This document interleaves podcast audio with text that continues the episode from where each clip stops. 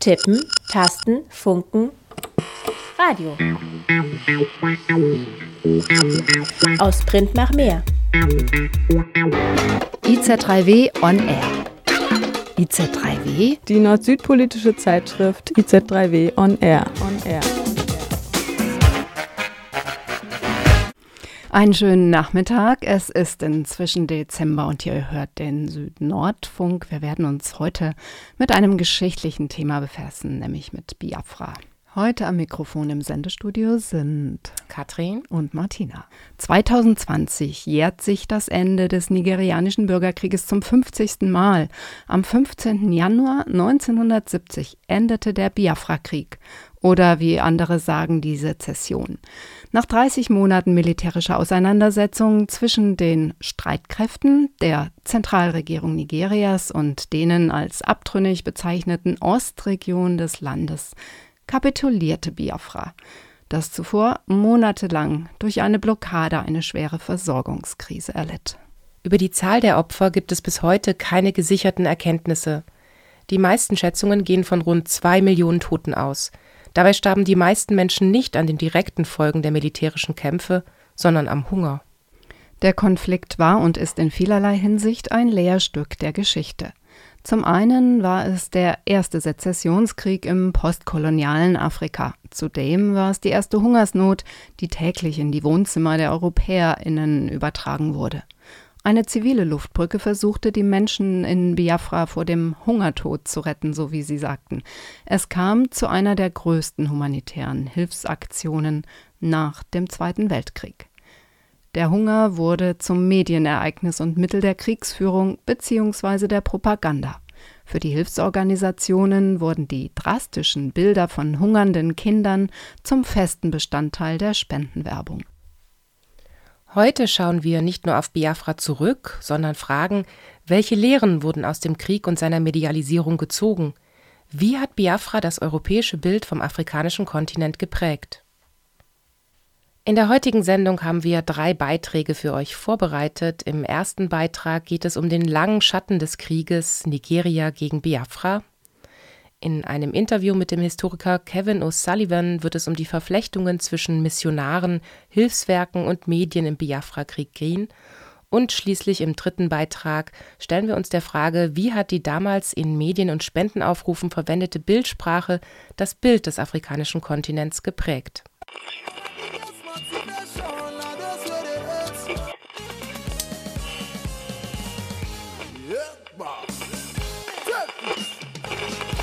Baby, you don't say, baby, you don't it's a red eye. Red eye, eye, I love this kid's a bit. Bros, if you no love, what you get? It's Victor Eddie, na na na, yeah. Pray for grace, my G. I say pray for grace.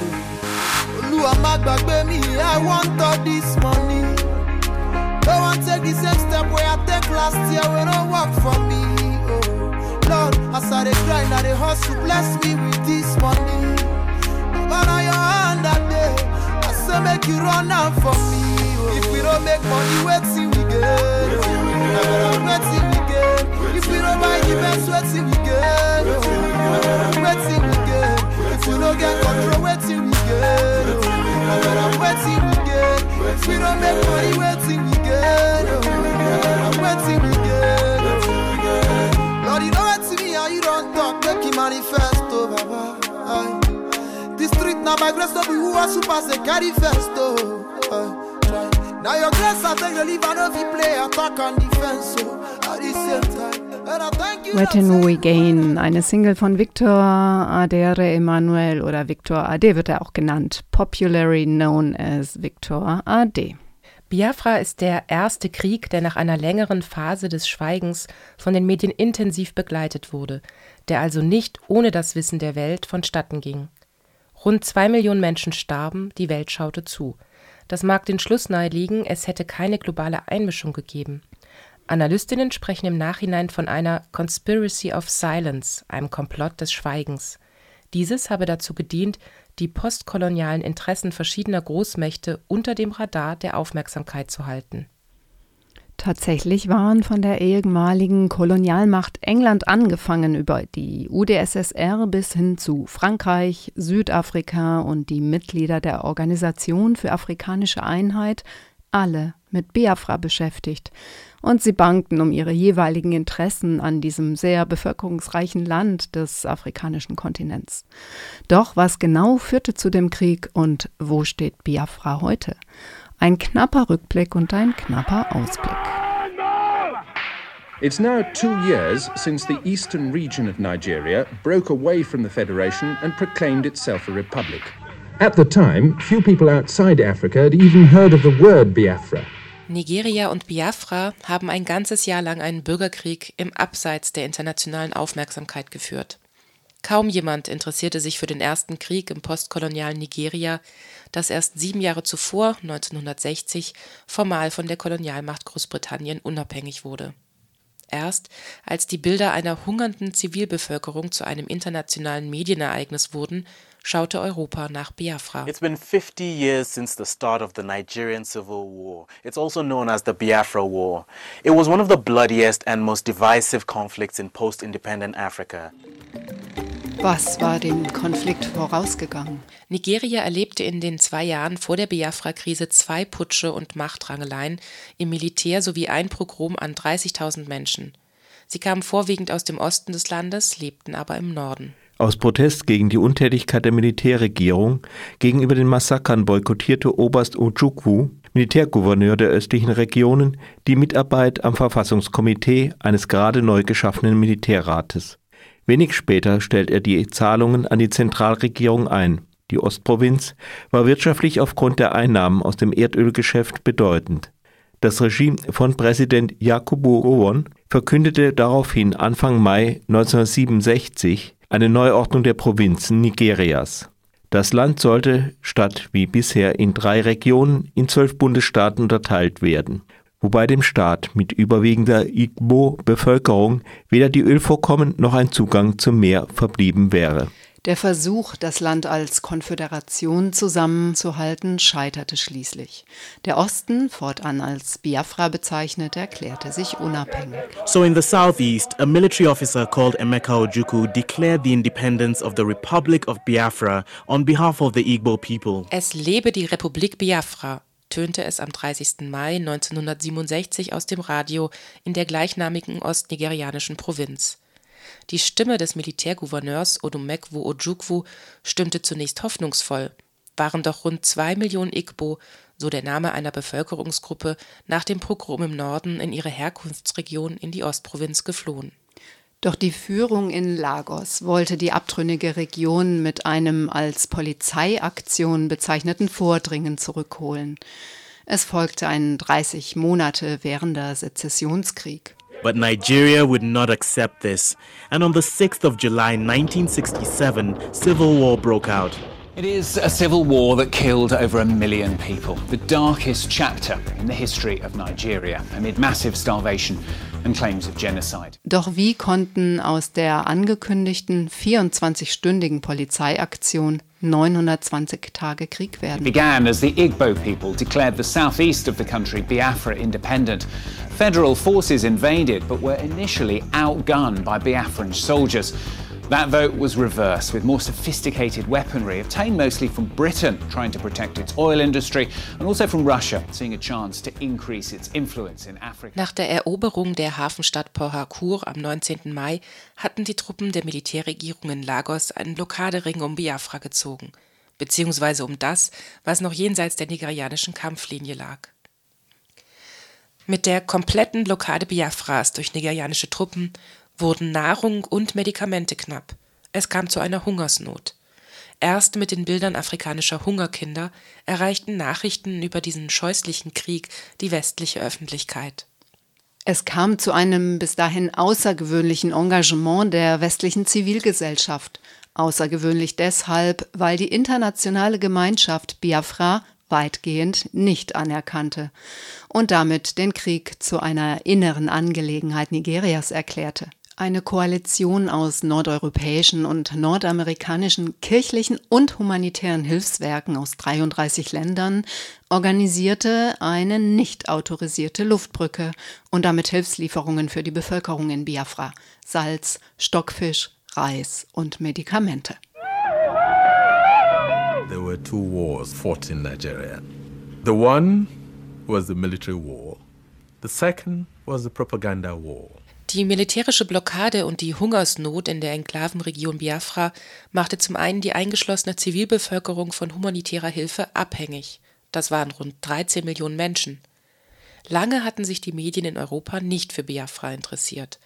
Hunger und die damit verbundenen drastischen Bilder von hungernden Kindern wurden schließlich von Missionaren in die Medien befördert.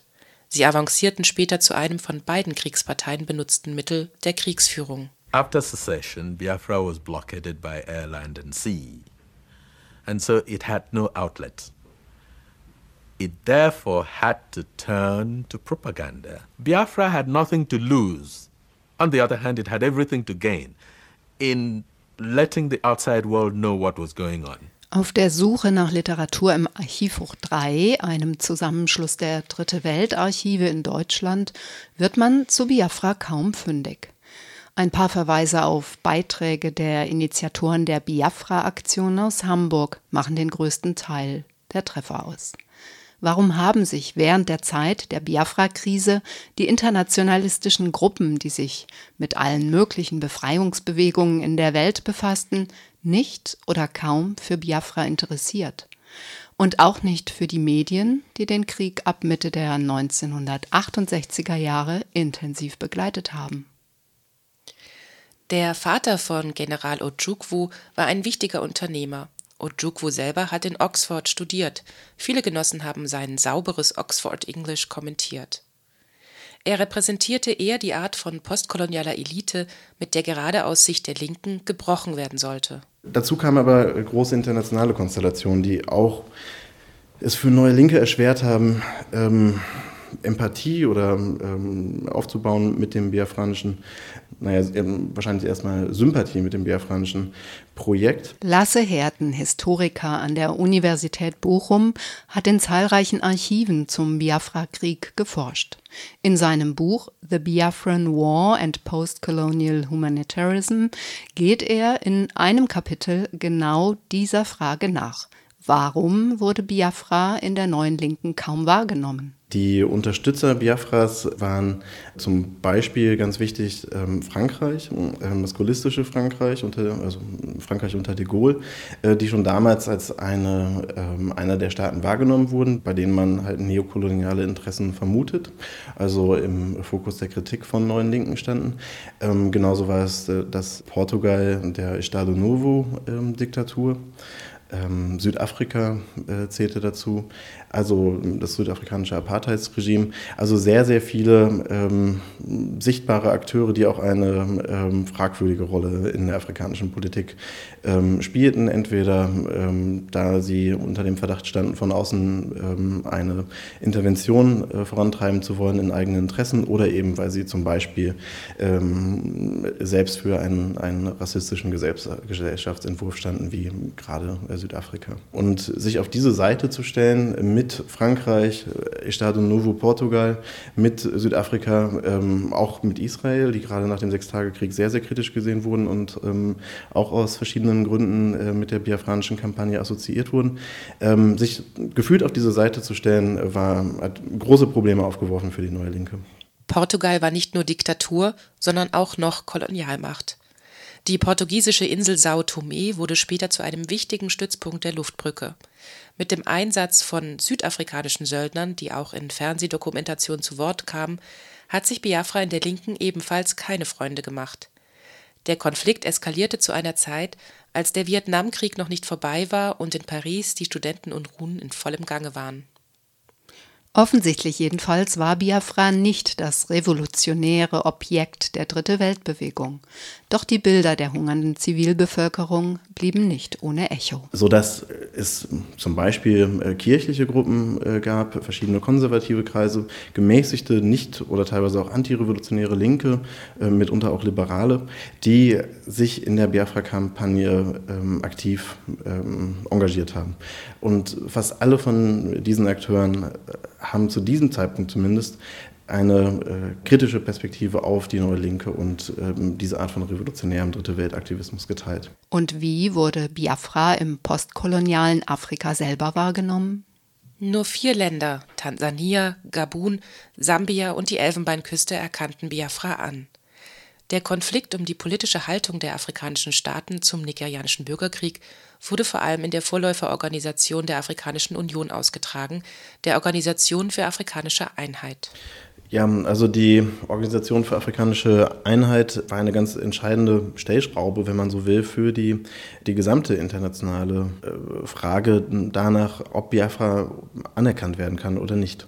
Und die Organisation für afrikanische Einheit hatte sich ähm, das Prinzip nationalstaatlicher postkolonialer Souveränität sehr auf die Fahnen geschrieben, was schon der Name sagt, Organisation für afrikanische Einheit. Das atmete ähm, teilweise noch den Geist ähm, des, einer früheren Phase von Panafrikanismus, muss aber sehr, sehr stark, stark doch als, vor allem als nationalstaatliche Einheit auch gelesen werden, die dabei eine Rolle spielte. Und jegliche Sezessionsbewegungen haben dabei äußerst schlechte Karten gehabt, von der OAU anerkannt zu werden. Es herrschte Angst vor einem Dominoeffekt.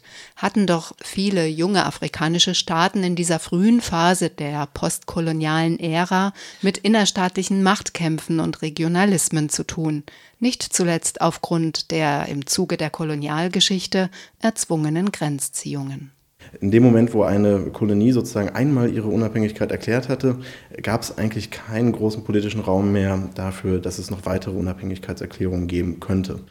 Als die Bilder von hungernden Kindern von Missionaren und kirchlichen Hilfswerken um die Welt gingen, wurde damit das Schweigen der Medien im Westen über den Krieg gebrochen.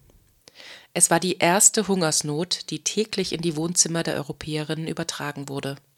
Die Kirchen und einige engagierte Gruppen wie die Biafra-Hilfe warnten vor einem Genozid.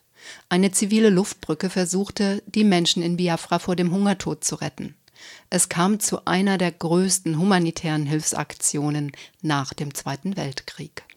Eine Debatte um Neutralität, Unparteilichkeit und Standards der humanitären Hilfe wurden mit dem Vorwurf losgetreten, die Hilfe habe am Ende den Krieg verlängert. Denn froh um die doch noch erlangte Aufmerksamkeit in Europa habe auch die biafranische Führung die Bilder der Hungernden für ihre politischen Ziele eingesetzt. Propaganda und unabhängige Medienberichterstattung waren nur schwer auseinanderzuhalten, waren es doch auch die kirchlichen Hilfswerke, die mit ihrer Luftbrücke Journalistinnen in das Krisengebiet flogen und vor Ort begleiteten. Warnungen vor einem Genozid erhöhten die Spendenbereitschaft, vor allem in Irland, das sich an seine eigene Geschichte des Hungerns erinnert sah, und in Deutschland, dessen Bevölkerung mit den Bildern und den zugespitzten Aufrufen der Biafra-Hilfe an den Holocaust erinnert werden sollte. Ganz sicher prägten die Bilder hungernder Kinder und ausgezehrter Körper das europäische Bild vom Mangelkontinent Afrika. Am Ende des 30 Monate währenden Krieges wird die Zahl der Opfer auf rund zwei Millionen Menschen geschätzt. Gesicherte Zahlen gibt es nicht. Die Aufarbeitung des Krieges findet bis heute eher in wissenschaftlichen Zirkeln statt, denn am Ort des Geschehens. Like I told you, uh, at times Nigeria can be funny. They don't teach history at the high school. Auf der ganzen Welt versuchen sich die Menschen an die Geschichte zu erinnern. Aber Nigeria ist diesbezüglich ein schräger Ort. Tatsächlich wird diese Geschichte in der Schule nicht unterrichtet, auch nicht an der Highschool. Nigerianische Geschichte wird nirgendwo gelehrt. Es gibt eine Bewegung, die das fordert, aber im Moment wird sie nicht gelehrt. Joseph May erhielt als Kleinkind Nahrung von einer der vielen humanitären Hilfswerke, die in Biafra in sogenannten Feeding Centers tätig wurden. Heute lebt er in Freiburg.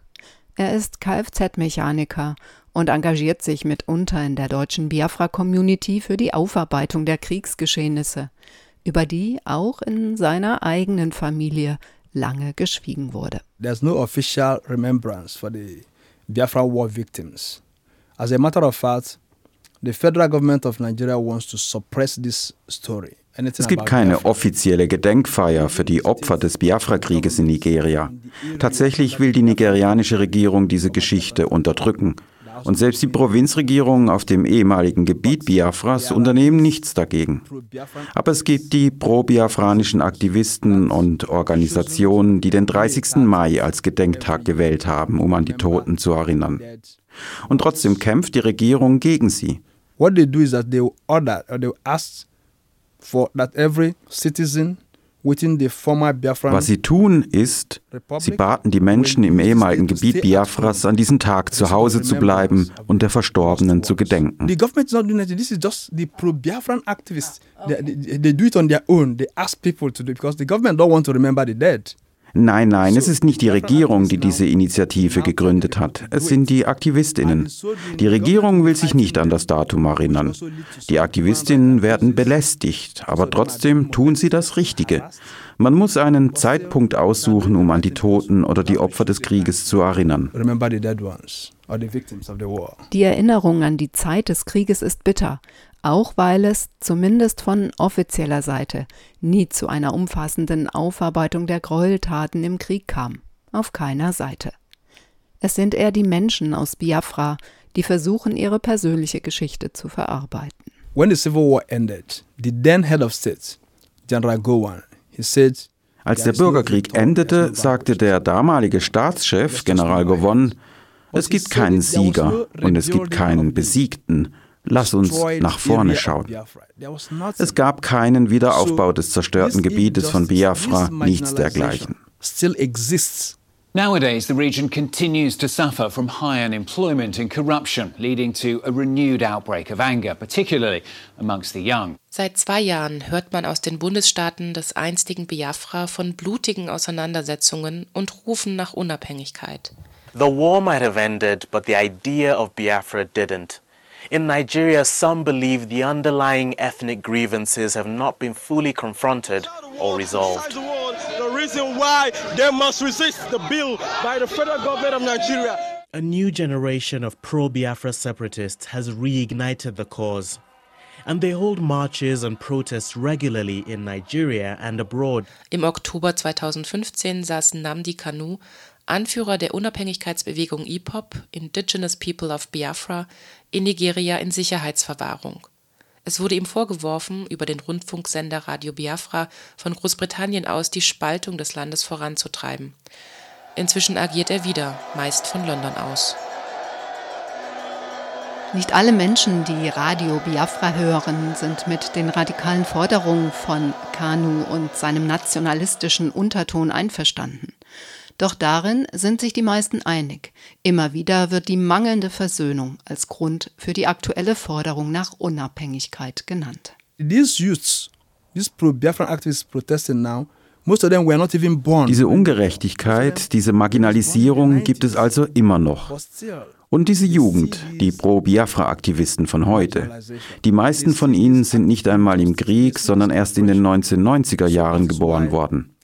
Aber dennoch sehen sie diese Marginalisierung. Sie sehen diese Art von Ungerechtigkeit. Deshalb kämpfen sie für Biafra. So that is why they fighting for Biafra. We want peace. We want no war. Mr. Pro, I'm doing it. I hope you feeling it. Joe, the sky is misty.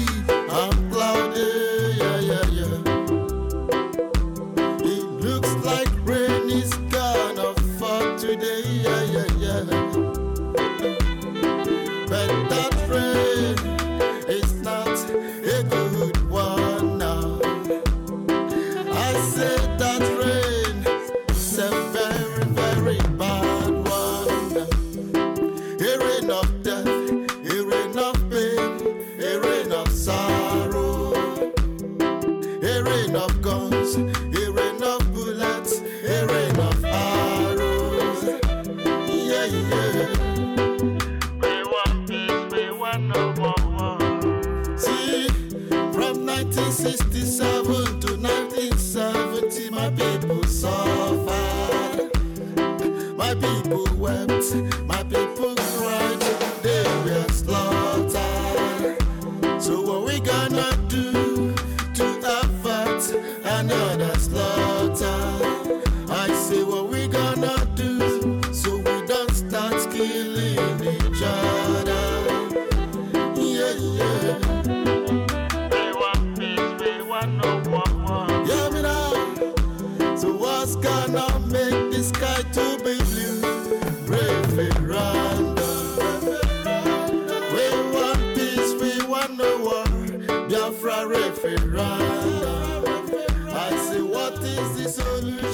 Song We Want Peace, We Want No War von Mr. Prochukwuma. Das ist der offizielle Musikspot einer Gruppe, die mit einem Referendum weitere gewalttätige Ausschreitungen in Biafra hofft verhindern zu können. Denn auch fünf Jahrzehnte nach dem Ende des blutigen Sezessionskrieges ist die Region im Osten Nigerias noch nicht zur Ruhe gekommen. Das Gedenken an den Krieg und seine Folgen wird bis heute weitgehend von einer Atmosphäre des Schweigens bestimmt. Das Sprechen über die erlebten Gewalttaten fällt den Betroffenen nicht nur schwer, es ist, zumindest in Nigeria, auch nicht unbedingt erwünscht. Biafra war die erste Hungersnot, die täglich in die Wohnzimmer der Europäer übertragen wurde. Eine zivile Luftbrücke versuchte, die Menschen in Biafra vor dem Hungertod zu retten. Es kam zu einer der größten humanitären Hilfsaktionen nach dem Zweiten Weltkrieg. Haben Medien und Hilfsorganisationen in der Absicht zu helfen am Ende den Krieg verlängert? Diese Frage beschäftigt die Historikerin bis heute. Mit einem haben wir gesprochen, doch zunächst Musik.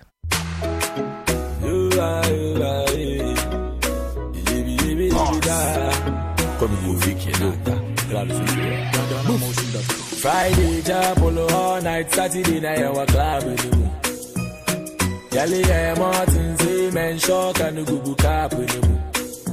I the shape in all the Bible, bed, no, go for say, Yala, so they snap in the bank. Ti gas in our do chapel, walk away, no, Gaboshe, one house on a club, no, a bank. Ti nyame so me pa, na yellow sumia, Dise unia, lebisa wa so wo, nyame so me pa, na yellow sumia, ma Jehovah full of body, lukeni. Ti Nyame soma pa na yelo sumia. Netelo bidi kuna plastic. Nyame soma pa na yelo sumia. Jasoma mi ya yelo kuna gele tani. Mesate muda pa. Ada nyame baba fisika. Sawa nkwanse da bada. Ashana heaven wenye nipa. Kwaso no kwalo no wawo so asofi ntumo Sika sikasami ni tichapuli yehiafu ntumu wamba otumu wambu Das war Kofi Kinata, ein ghanaischer Künstler, der im Westen Ghanas aufwuchs. Mit seinem Song Things Fall Apart, der dieses Jahr herauskam, hat er auf Twitter einen neuen Rekord aufgestellt. Vermutlich hat der Titel des Songs da ein bisschen nachgeholfen. Things Fall Apart ist nämlich der Titel eines der ersten Romane des, oder ja, es ist der erste Roman des nigerianischen Schriftstellers Chinua Achebe. Erschienen 1958 wurde er zu einem Meilenstein und Klassiker der afrikanischen Literatur. Bis heute ist Things Fall Apart auf Deutsch Alles zerfällt das meistgelesene Buch eines afrikanischen Autors überhaupt. Der Roman schildert am Beispiel eines Igbo-Dorfes auf tragische Weise, wie eine nach patriarchalen Regeln funktionierende afrikanische Gesellschaft durch das Eindringen christlicher Missionare und kolonialer Herrschaft auseinanderbricht. Und genau das passt gut zu unserem nächsten Beitrag. Eine Blockade und die Hungersnot in der Enklavenregion Biafra machte die eingeschlossene Zivilbevölkerung von humanitärer Hilfe abhängig. Das waren rund 13 Millionen Menschen.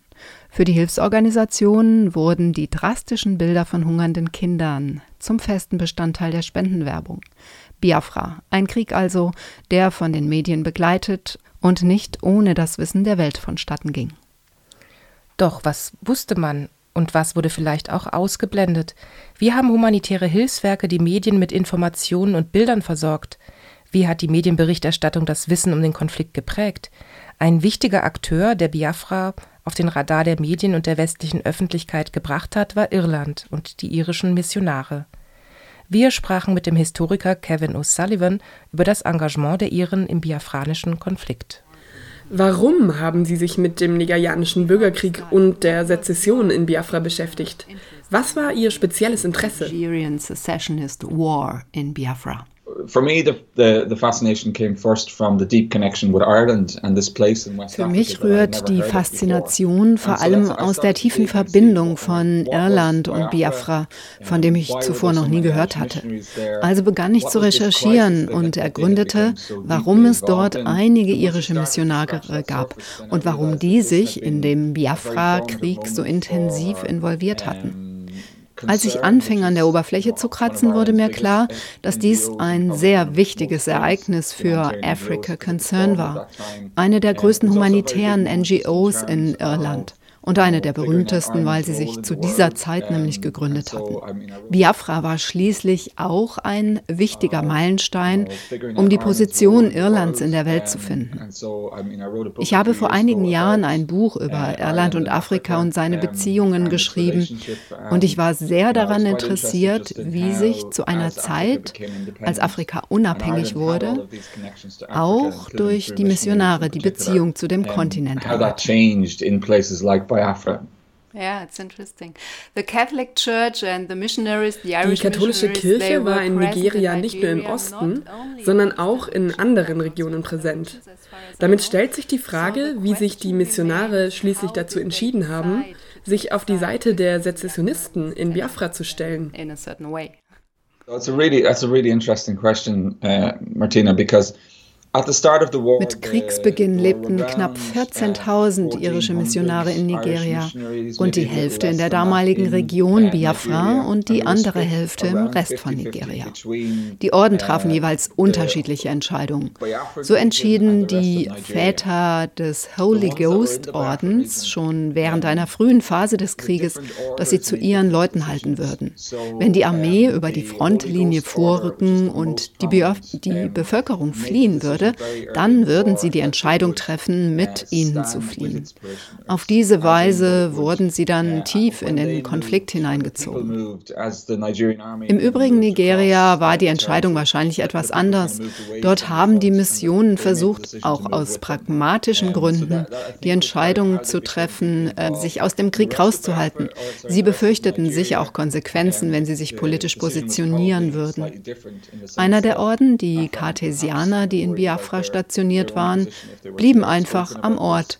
Und als die Armee über die Grenze in ihr Territorium zog, zogen sie sozusagen nach Nigeria.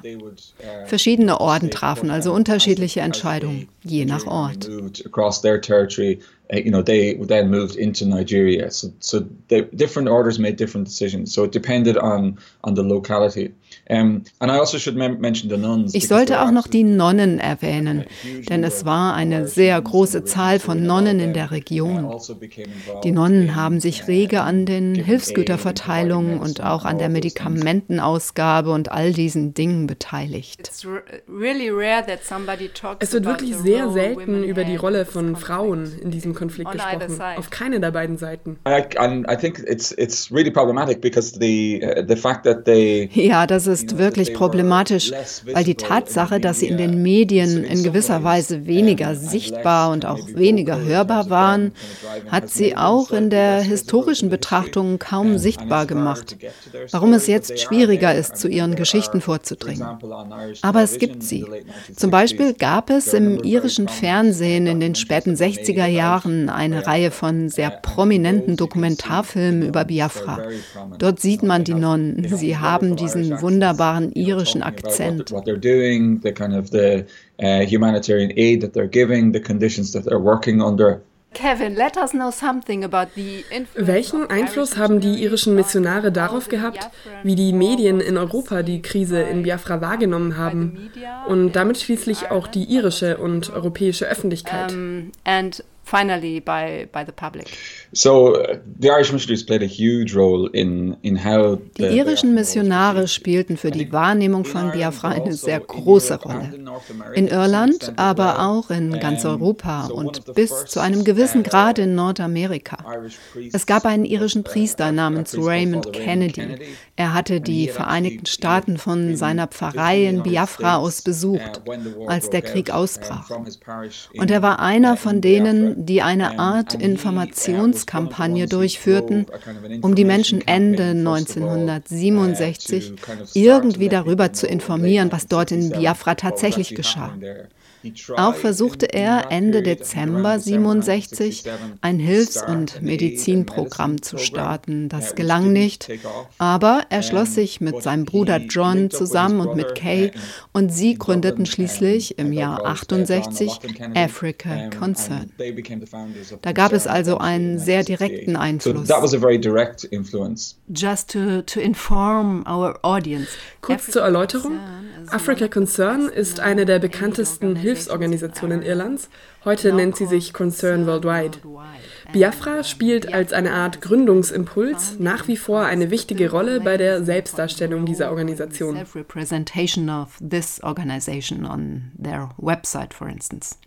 The second way was, was simply to drive the media narrative. Der zweite Weg war schlicht der, die Medienerzählung voranzutreiben. Und so zirkulierte die Erzählung über Biafra bis in die hintersten Winkel Irlands. Zu einer Zeit also, als viele irische Missionare im Ausland lebten. So viele, dass zahlreiche irische Familien weitläufig Verbindung zu irgendeinem dieser Missionare hatten. Die Ordensgemeinschaften hatten wiederum direkte Verbindung zu den Menschen in Biafra. Somit hatten die Missionare die Stimme darüber, was dort vor Ort geschah. Und somit gelangten ihre Sichtweisen schließlich in die irischen Medien, aber auch nach Großbritannien und in die Vereinigten Staaten oder ins übrige Europa. Weil sie diejenigen waren, die, als sie aus Biafra zurückkamen nach Europa, gezielt deren Geschichten mitteilten. Ich denke, dass diese direkte menschliche Verbindung wirklich wichtig war. Damit wurde Vertrauen geschaffen. Hier war jemand, dem man wirklich vertrauen konnte.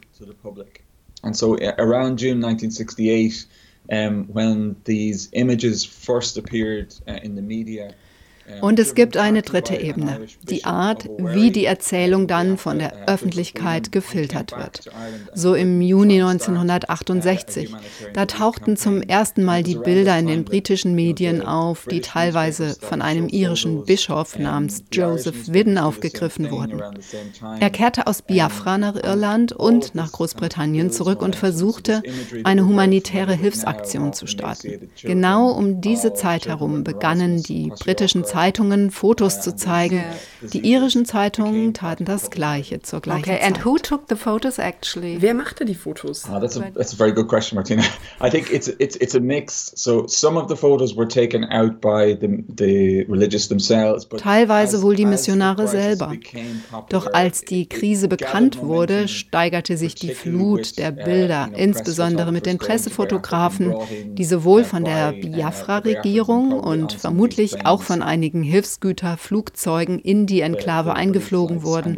Das war so ab Mitte 1968.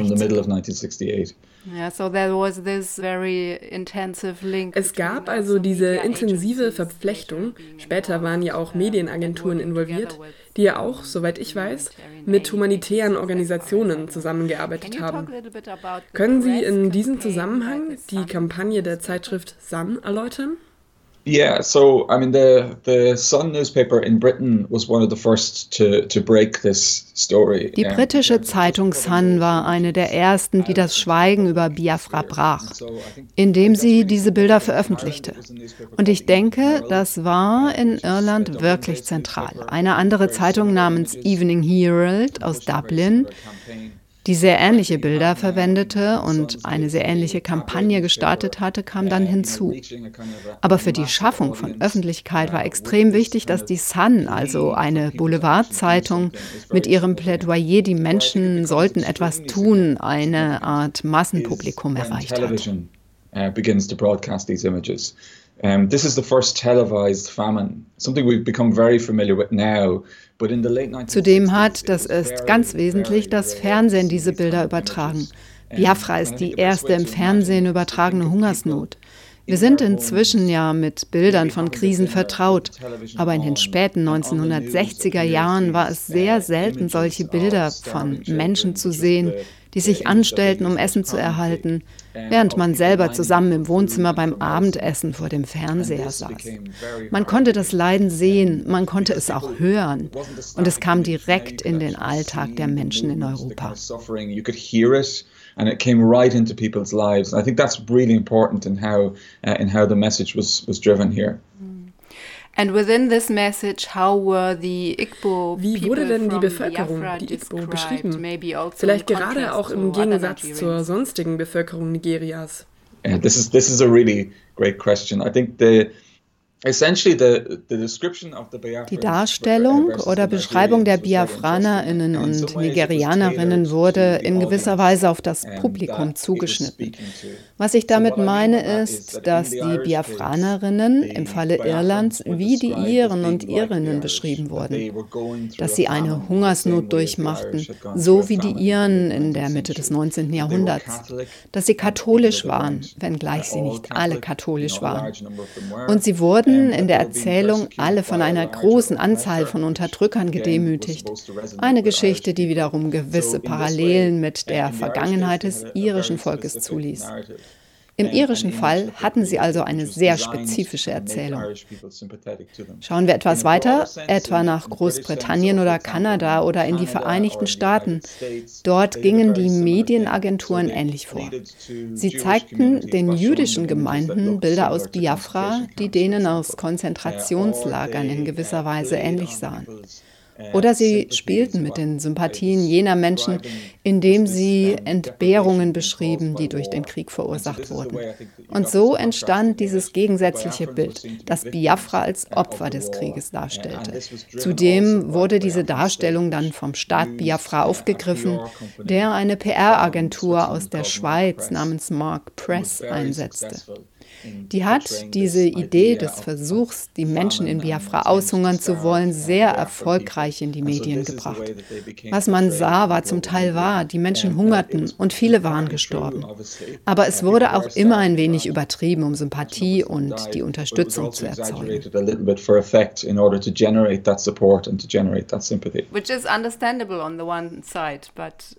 Was auf der einen Seite verständlich ist. Aber vermutlich gab es in Biafra auch einige Ereignisse, die nicht so sehr im Fokus der Aufmerksamkeit standen. Wie haben diese Bilder die Wahrnehmung des Konflikts beeinflusst?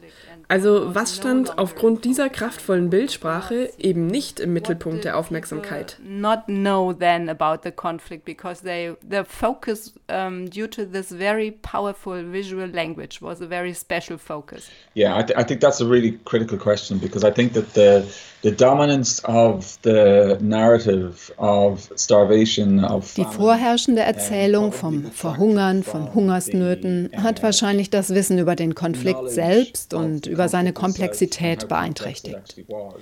Es gab diese Botschaft, dass die Nigerianer versuchten, die Biafraner einfach auszurotten und zu überrollen. Dafür steht zum Beispiel der Verweis auf die Aussage eines nigerianischen Generals namens Adikunde. Sein Spitzname war Scorpion, der wohl sagte, dass kein Biafraner jemals wieder essen würde, bevor der Krieg nicht vorbei sei. Ich denke, dass diese Betonung der Hungersnot verdeutlichte, dass die Biafraner wahrscheinlich sehr wenig Chancen hatten. Nach Mitte 68 wurde im Wesentlichen eine Ernährung Ernährungskrieg geführt. Das wurde damals nicht so prominent erörtert, aber indem Biafra weiter Hilfe erhielt, verlängerte sich ja auch ein wenig der Krieg. Although it wasn't very prominent, that by continuing to bring in aid, they were just prolonging the war. Sicher ist, die Hilfe wurde als Propagandawaffe eingesetzt, der Hunger ebenso. Es tauchten also humanitäre Fragen auf. All das ist teilweise verständlich. Die Medien reagierten, um Menschen zu retten. Aber ich denke, dass ein Teil der komplexen Lage damit übersehen wurde.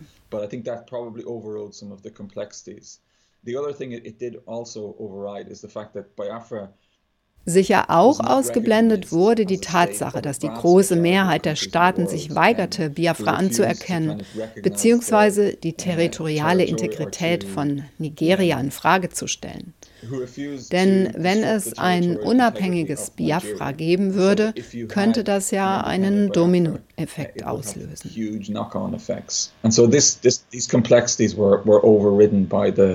By the uh, famine narrative. Yeah, maybe we will come to this very uh, special situation of a very young period of the post-colonial area, which is Vielleicht kommen wir später noch auf diese ganz besondere Situation einer sehr jungen Zeit der postkolonialen Ära zu sprechen.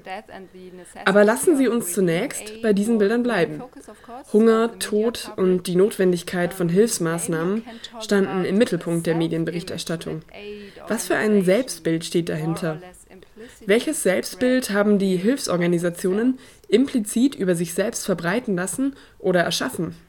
Und welche imperialen Bilder konnte der Westen nicht hinter sich lassen? Yes, that's a, this is the area that I'm really interested in, Martina. Um, so the Genau das ist es, was mich wirklich interessiert.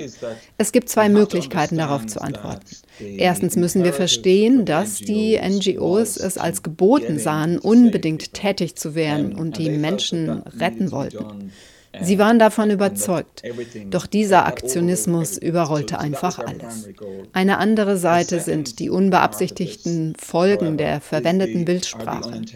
Die Herausgabe von Bildern sterbender Menschen an die Medien sollte ja eine Art öffentliche Unterstützung generieren. Das Problem ist, dass damit in den Köpfen der Menschen das Bild geschaffen wurde, dass die Afrikaner alle so waren. Dies war schließlich die erste im Fernsehen übertragene Hungersnot. Die Öffentlichkeit hatte also über diese Bilder den ersten wirklichen Kontakt mit Menschen im postkolonialen Afrika, außerhalb der Kongo-Krise zumindest Anfang der 60er Jahre. So here now you have uh, the people's first Gezeigt wurde ein Bild des Hungers, des Krieges und der Hilflosigkeit.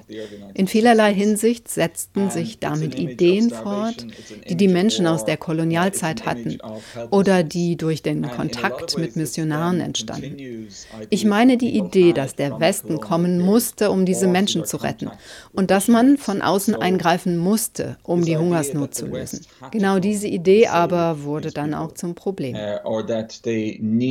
Outside intervention in order to be able to escape from famine. And this, this became really critical.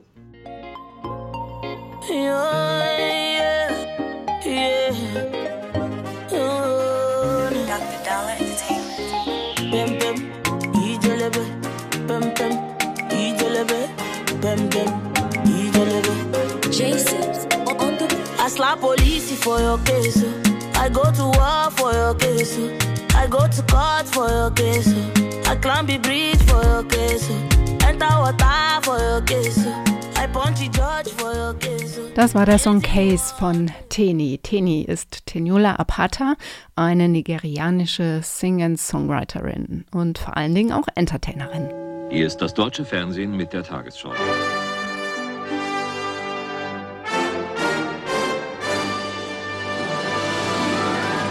Beinahe kongolesische Verhältnisse haben sich seit September in Nigeria eingestellt, der früheren britischen Musterkolonie Afrikas. Die nigerische Ostregion und die dortigen vom Stamme der Ibo proklamierten ihre Unabhängigkeit und gründeten den neuen Staat Biafra.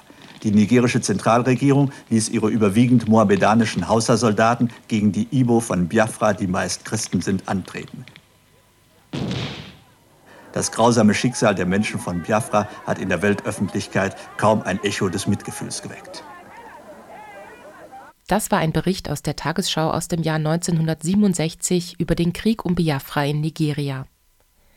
Als im Sommer 1969 die Bilder von meist nackten Kindern mit Hungerbäuchen aus Biafra um die Welt gingen und auf den Titelseiten zahlreicher europäischer Zeitungen abgedruckt wurden, unter ihnen auch der Spiegel und Stern, wurde eine bis dato einzigartige Welle der Spendenbereitschaft und öffentlicher Empörung losgetreten. Allein in Westdeutschland gründeten sich über 90 Biafra-Komitees und Politiker wie Helmut Schmidt oder Intellektuelle wie Günter Grass beteiligten sich an Spendenaufrufen. Die Bilder aus Biafra und alarmierende Medienberichte über einen drohenden Völkermord an den Igbo führten zu einer klaren Parteinahme für die Sezessionisten. Über die komplexen Hintergründe des Konfliktes wurde nur wenig berichtet. Bis heute fallen den meisten Menschen beim Stichwort Biafra Bilder von nackten Kindern mit Hungerbäuchen ein.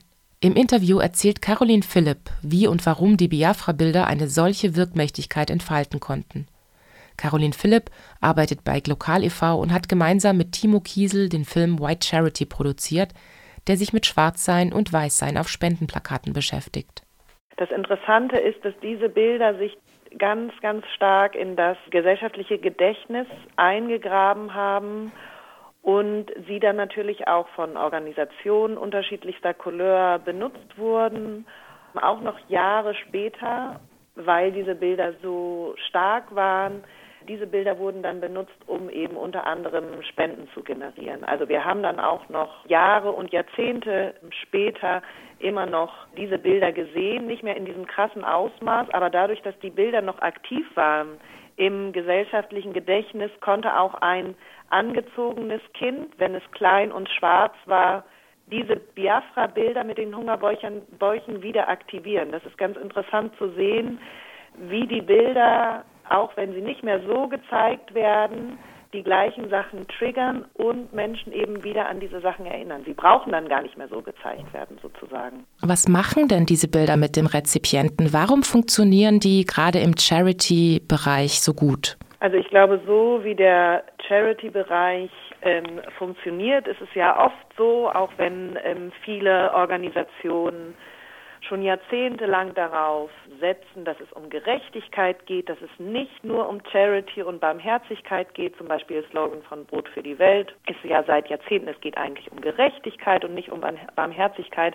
Aber sie müssen sich natürlich auch darauf einstellen, dadurch, dass sie zu, zum Großteil von Spenden abhängig sind. Spenden werden eben eher generiert, nicht, weil, weil die Leute sich schuldig fühlen für das, was sie haben, also dass sie zu viel haben und andere vielleicht zu wenig haben, sondern eher dadurch, dass sie spenden, dass sie sich besser fühlen wollen. Es wird eher aktiviert durch ein hungerndes Kind, dass man sich selber als Spenderin dann als, ähm, als Helfende generieren kann, sich selber so ein Selbst beschafft und dadurch dann auch Geld überweist aus dem Schweizer Fernsehen aus dem Jahr 1969 über die Gruppe Aktion Pro Biafra. Schweizerische Hilfsorganisationen stehen dauernd in Verbindung mit Biafra. In Zürich setzt sich eine studentische Aktionsgruppe für das vom Bürgerkrieg heimgesuchte Biafra ein.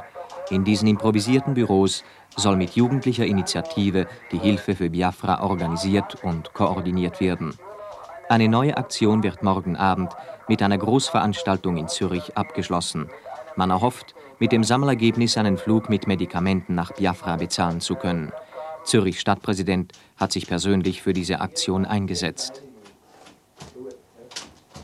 Gerade im Film äh, White Charity zeigt ihr ja sehr schön auf, wie über Dichotomien in diesen Bildern der Rezipient in eine bestimmte Position gerückt wird oder sich selber rücken kann. Welche Dichotomie wird denn, wenn wir an, an die Biafra-Bilder denken, welche Dichotomie wurde da aufgemacht, die bis heute nachwirkt? Also was in Biafra mit diesen Bildern von den äh, hungernden schwarzen Kindern aufgemacht wurde, sind eben Dichotomien, die heute auch immer noch weiter nachwirken. Es ist zum Beispiel immer noch so, dass eher Kinder dargestellt werden, um Spenden zu sammeln, dass eher Frauen dargestellt werden, also gesellschaftliche Subjekte, die eben in der allgemeinen Wahrnehmung eher mit Passivität äh, assoziiert werden und nicht männliche Subjekte, die eben eher mit Aktivität verbunden werden. Dadurch kann sich der oder die Spenderin dann eben als aktive, helfende Person im Gegensatz zu dem passiven, hilflosen Subjekt konstruieren. Und sich dadurch natürlich auch, ähm, dadurch wird die Hilfsbereitschaft äh, auch getriggert. Dadurch, dass die sozusagen die Hilfsbedürftigen, die als unterentwickelt konstruiert werden, als nicht so gut gebildet, als arm, im Gegensatz zu uns, in Europa, die wir uns konstruieren als gebildet, ähm, aktiv, ich trete für mein eigenes Schicksal ein, um das zu verbessern und dann auch noch für das Schicksal der anderen. Das ist, das sind diese Dichotomien, die immer noch weiter bestehen. Ähm, jetzt in der aktuellen Spendenkampagne von Miserior wird sehr darauf gesetzt, dass auch weiblich konnotierte, also Frauen, für sich selber aktiv werden und zum Beispiel Zwiebeln anbauen. Ich habe einen guten Businessplan und ähm, helfe mir selbst sozusagen. Also diese Hilfe zur Selbsthilfe wird auch auf den Plakaten dargestellt. Das ist immer, aber immer noch meistens nur Hilfe zur Selbsthilfe und nicht Hilfe von anderen. Dadurch bleibt diese Dichotomie so ein bisschen immer noch. Also wir in Europa, wir helfen auch anderen und die Menschen im globalen Süden, die wollen wir dazu bringen, dass sie sich selbst helfen. Aber es geht meistens nicht über so ein lokales Umfeld heraus. Sie können sich und ihrem lokalen Umfeld helfen, aber da stoppt es auch und wir in Europa, wir können auch dem globalen Süden helfen.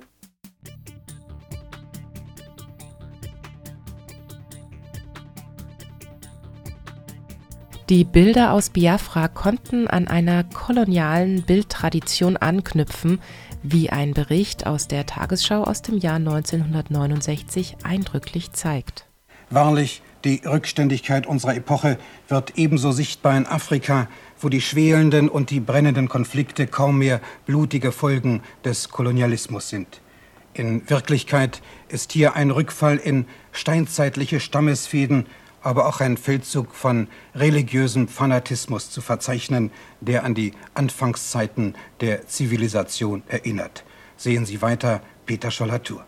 Also ich glaube, diese Bilder, die sind natürlich nicht erst im, in den 50er Jahren mit der Gründung der Organisation der Entwicklungszusammenarbeit und mit den ersten Spendenkampagnen äh, entstanden, sondern sie funktionieren auch Jahrzehnte später eben immer noch so gut, weil sie auf eine Geschichte, auf ein Narrativ zurückgreifen, das schon in kolonialen Zeiten etabliert wurde. Also die Legitimation von der kolonialen Landnahme auf der ganzen Welt im äh, globalen Süden war ja, ob wir müssen die anderen zivilisieren, wir bringen ihnen die richtige Religion, wir bringen ihnen Zivilisation, wir bringen ihnen Bildung. Und auch schon damals wurden natürlich Menschen im globalen Süden, Männer, Frauen und Kinder in der gleichen Dichotomie ähm, dargestellt, wie sie das auch dann später ab den 50er Jahren im Entwicklungsdiskurs dargestellt werden. Darum sind die Bilder natürlich auch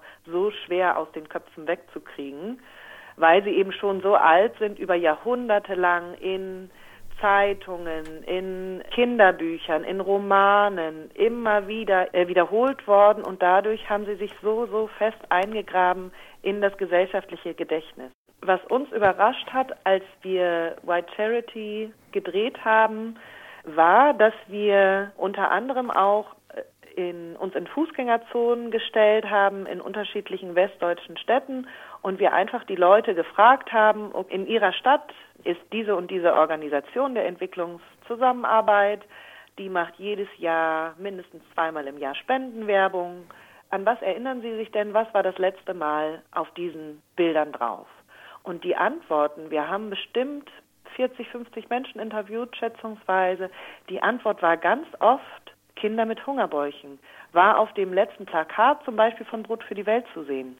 Das stimmt ja gar nicht mehr. Seit Jahren, seit Jahrzehnten werden solche Bilder nicht mehr gezeigt. Aber müssen sie auch gar nicht. Das ist das Interessante und sie müssen gar nicht gezeigt werden, weil sie immer noch in unserem Gedächtnis aktiv sind und so kann auch ein anderes Kind gezeigt werden, das vielleicht nicht so ein sauberes T-Shirt anhat. Es wird aber in unserem gesellschaftlichen Gedächtnis der Mehrheitsgesellschaft in Deutschland immer noch verbunden mit dem Kind mit dem Hungerbauch. Und das fand ich so schockierend. Und darum, glaube ich, reicht es auch nicht, einfach keine Kinder mit Hungerbäuchen mehr darzustellen, um ein anderes Bild, um ein aktiveres Bild aus dem globalen Süden zu vermitteln, sondern es müssen ein, es muss eine radikal andere Bildpolitik ähm, stattfinden. Sonst kriegt man die Bilder nicht aus den Köpfen.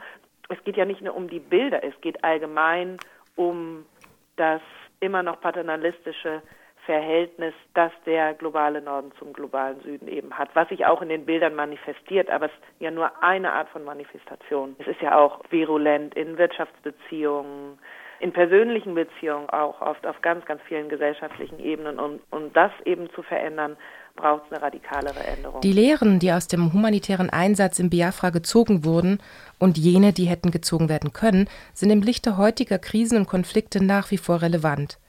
Umso mehr braucht es heute eine öffentliche Debatte über humanitäre Einsätze in politischen Krisengebieten, wie in Venezuela, in Syrien, Tschadsee-Region, Jemen sind hier nur ein paar Stichworte. Es braucht sie vor allem auch deshalb, weil das Business mit der Hilfe immer wieder auch Gefahr läuft, vermehrt von nationalistischen, extremistischen, religiösen und anderen Interessen vereinnahmt zu werden. Soweit erst einmal zu Biafra. Ja, und in der kommenden Sendung, die ist am 7. Januar, werden wir im Vorfeld des zweiten Dear White People Symposiums über antirassistische Initiativen berichten, über Privilegien, Exotisierung, Dekolonisierung. Also schon ein etwas verwandtes Thema auch. Bis dahin macht's gut und wir hören uns wieder im neuen Jahr. Ciao.